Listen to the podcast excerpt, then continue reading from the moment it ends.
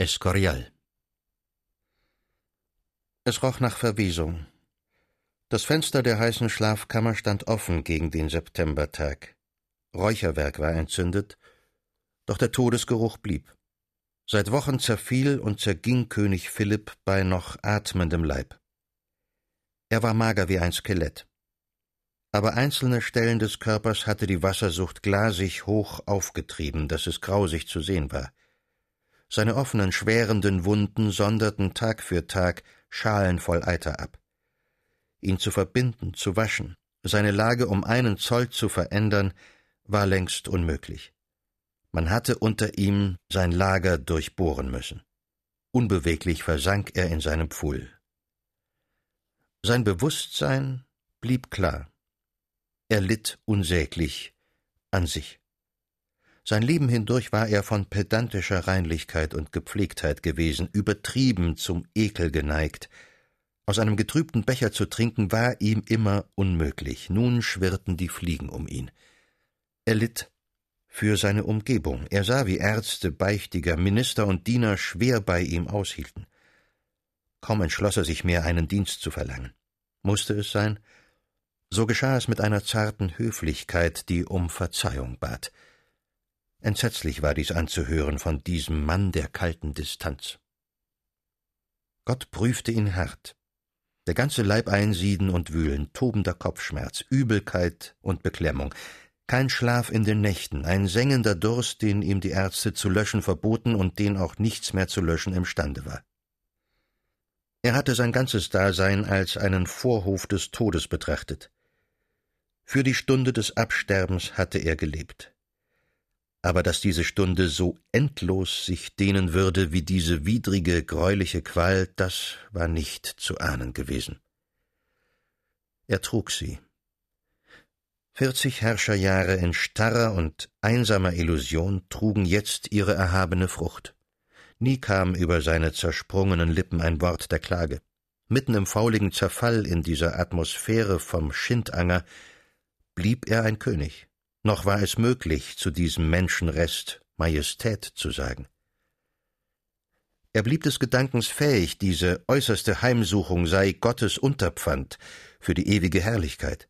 Wer am schärfsten geprüft wird, der wird am höchsten erhöht. Er zog aus Leiden und Körperschmach die triumphale Bestätigung seines Glaubens, dem er sein Glück und das Glück seiner Staaten geopfert. Wie unzulänglich mussten in solcher Prüfung die Tröstungen sein, die ein Mensch in sich selber fand. Eigenes Urteil und freie Gewissensforschung, was waren das für schwankende Rohre, darauf die nordische Irrlehre sich stützte? Was für ein armseliges Geschöpf musste der Ketzer sein im Augenblick des furchtbaren Übergangs. Ihn, König Philipp, umringten in diesem Übergang alle Heiligen, alle Seligen, seit einem Menschenalter waren mit jeder Einzelheit die dreißigtausend Totenmessen angeordnet, mit denen der ganze Heerbann spanischer Priester jetzt seiner Seele den Weg zur Seligkeit sichern würde. Vom Kissen aus fiel sein Blick durch den anstoßenden Raum auf den Hochaltar der Capilla Mayor. In Jaspis, Achat und Porphyr erschimmerte dort wie Vorstrahl der Ewigkeit das Tabernakel. Unter dem Altar jedoch lag sein Vater im Sarge, der Kaiser, um ihn die Toten des Hauses. Dort, wenig Schritte entfernt, warteten ihre Leiber auf seinen Leib, und oben, im Glanz, warteten ihre entsühnten Seelen, dass er aufschwebe zu ihnen, entsühnt. Er ist umgeben, umstellt von den Zeichen der Erlösung. Wohin seine sterbenden Augen schauen, treffen sie auf einen Trost, die weißgekalkte Wand der Schlafkammer verschwindet fast unter frommen Bildern. Auf Tischen und Taburetts sind Reliquien aufgestellt, die wunderkräftigsten seiner Schätze, ein Splitter vom echten Kreuze des Herrn, ein Arm vom heiligen Vinzenz, ein Knie vom heiligen Sebastian. In kostbaren Behältnissen liegt das Totengebein in Samt gebettet, mit Gold geschient, von Juwelen farbig umleuchtet. Aber in den Vorhängen seiner Bettstatt ist das kleine Kruzifix aufgehängt, das Kaiser Karl einst in Juste sterbend in Händen gehalten hat. Dreimal schon hat er gebeichtet und kommuniziert, unersättlich hört er die heiligen Texte. Aber morgen ist sein größter Tag, morgen soll er die letzte Ölung empfangen. Es wird die krönende Zeremonie seines strengen und zeremoniösen Daseins. Er ist bereit. Er hat sich das Haar und die Nägel schneiden lassen, um in würdigerem Zustand dies Sakrament zu empfangen. Er hat sich die Teile des Leibes bezeichnen lassen, die der Priester benetzt. Er kennt schon das Silbergefäß mit dem vom Papste geweihten Olivenöl. Der neue Erzbischof von Toledo wird ihn salben. Die Assistenz ist genau bestimmt: Beichtiger, Prior und Hauskaplan, Majordomus, Minister und oberste Hofchargen. Und auch sein Kronprinz soll anwesend sein, der eine törichte, blutschwache Erbe, der ihm aus vier Ehen geblieben ist. Auf diesen hat es Gott gefallen, die Last des bröckelnden Reiches zu legen. Zum letzten Mal hat er heute die Geschäfte dieses Reiches verwaltet. Es waren Schriftstücke aus vier Erdteilen. Aber die Arme schmerzen zu sehr, die Finger der rechten Hand sind eine blutende Wunde. So haben ihm denn sein Beichtiger Fray Diego und sein Kammerdiener Moura die Papiere verlesen, ihm auch das eine und andere Stück vor die Augen gehalten. Randbescheide hat er diktiert. Das war nun zu Ende. Hinweg alles irdische Werk. Von morgen an gehörte, was vom Leidensweg übrig war, ganz dem Gebet. Er lag allein, die beiden, lautlos, warteten nebenan. Ein einziges Blatt war zurückgeblieben.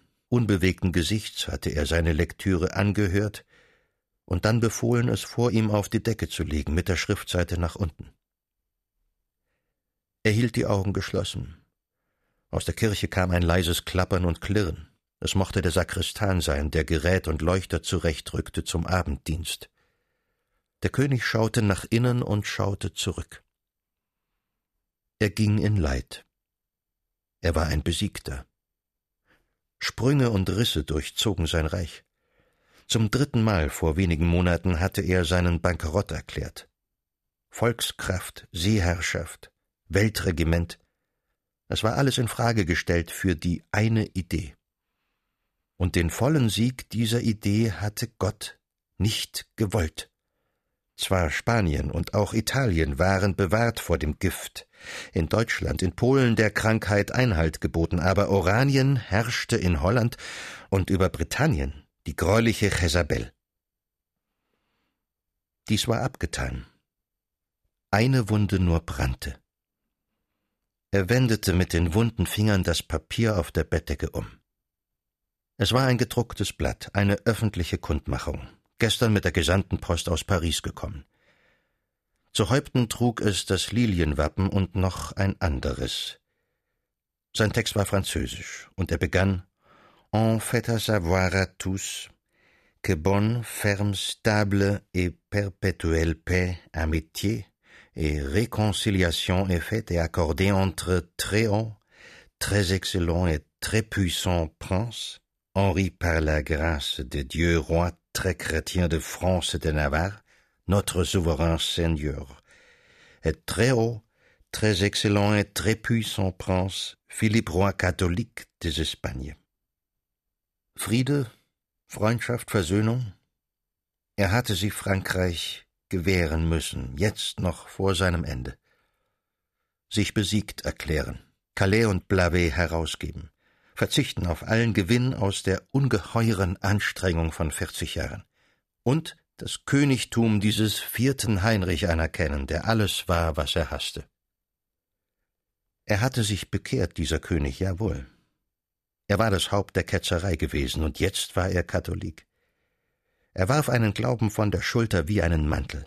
Tausendmal schlimmer war er als die, die im Brande der Scheiter für ihren Irrtum bezahlten. Es war unausdenkbar und doch offenbar. Dieser König glaubte an nichts. Was Philipps Herz und Geist in siebzig Lebensjahren erfüllt hatte, für diesen Heinrich zählte es nicht. Die Herrschaft zählte, die Einheit des Landes zählte, die Wohlfahrt seines Volkes zählte. Dafür würde er Türke werden, Feueranbeter. Sein berühmtes Edikt, das den Glaubensfrieden verkündete, Rechtsgleichheit der Konfessionen, was war es anderes als das Achselzucken eines gottfremden Menschen, dem irdisches Glück über alles galt? Und Gott gewährte es ihm. Philipp war unterrichtet. Gott hatte auf diesen Frevler alle Regentengaben gehäuft. Unabnutzbar war seine Arbeitskraft, untrüglich sein Gedächtnis, selbstständig sein Urteil, blitzend klar sein Verstand, unschreckbar sein Mut. Den übermütigen Adel trieb er mit kurzen, eisenharten Schlägen zu Paaren. Er wählte mit genialem Blick seine Minister, gab dem Volk das Bewusstsein, dass ein erleuchteter Wille es führe und schütze. Nicht aus Aktenstößen heraus, aus der Mönchszelle regierte er Frankreich. Er reiste umher, ging unter die Leute, jeder Untertan durfte ihm nahen, mit jedem sprach er in seiner Sprache und erfragte Wünsche und Not. Wie unter einem Mairegen blühte dies Frankreich empor. Dem Landbau, dem Gewerbe, dem Handel galt gleiche tatkräftige Sorge. Finanz und Justiz wurden mit sicheren Griffen gesäubert, kein Vorurteil galt, nach keinem Wappen, nach keiner Blutsreinheit wurde gefragt, eine ungeheure Welle von Vertrauen schwoll diesem ganz irdischen, ganz illusionslosen König entgegen. Paix, Amitié, Réconciliation. Wahrhaftig, so hatte kein Druckwerk je noch gelogen. Wie oft hatte Philipp versucht, ihn ermorden zu lassen. Vor wenigen Wochen einmal hatte er in tiefer Nachtstille lange ein Bild des Widersachers betrachtet. Dann war es fortgeschafft worden für immer. Aber es hatte sich eingeprägt, er kannte ihn ganz, den kleinen, festen, kräftigen Mann und sein starkes Gesicht, das freche, krause Haar hochgekämmt über der freien Stirn, die riesige, sinnliche Nase, den breiten, genießenden Mund über dem viereckig geschnittenen Boxbart und diese Augen, funkelnd von Leben und Ironie, höllisch kluge und himmlisch freundliche Augen, wie ihm ein taktloser Späher einmal geschrieben, mit den geistreich spielenden Falten darum. In großer Gala stellte jenes Bildnis ihn dar, aber man sah es ihm an, dass er sie lässig und spöttisch trug. Ein uneleganter, geschmeidiger kleiner Gascogner war das, keine Spur feierlich. Sicherlich kam es ihm nicht darauf an, kräftig nach Schweiß und nach Knoblauch zu riechen, der schämte sich nicht. Die Korrespondenzen aller Gesandten waren voll von empörendem Klatsch. Durch dreihundert Liebschaften war er hindurchgegangen und hatte sich niemals geschämt. Die Frauen, von denen er Freuden empfing, er sperrte sie nicht in ein Kloster, wenn er gesättigt war, ganz frech ehrte und beschenkte er sie. Er war dankbar für die empfangene Lust. Härte und Grausamkeit waren ihm fremd. Er strafte ja kaum den Verrat. Philipp hasste ihn. Wie er ihn hasste. Dieses Heinrichs ganze Existenz war ein Hohn auf sein eigenes siebzigjähriges Königsdasein, auf sein ganzes strenges, entsagungsvoll dunkles Leben im Dienste der einen, der Erhabenen, der ja doch einzig wahren Idee. Wie konnte Gott es zulassen, dass frecher Unglaube so triumphierte? Dein Wille geschehe, o Herr. Aber unbegreiflich und schrecklich war dieser Wille. Sein Hass war es, was König Philipp noch abtrennte vom Frieden des Hintritts. Nicht Gebet, nicht Beichte, nicht Abendmahl hatten diesen Hass aus seiner Seele geschwemmt, der vielleicht ein heimlicher, tiefer, entsetzlicher Zweifel war. O Gott, steh mir bei. Lass mich nicht zu Schanden werden in meiner letzten Stunde. Neige dich zu mir, mein Gott. Gib mir Kraft. Gib mir Kraft. Die beiden im Vorraum, der Beichtiger und der Diener, vernahmen einen zerreißenden Schrei. Sie stürzten herzu.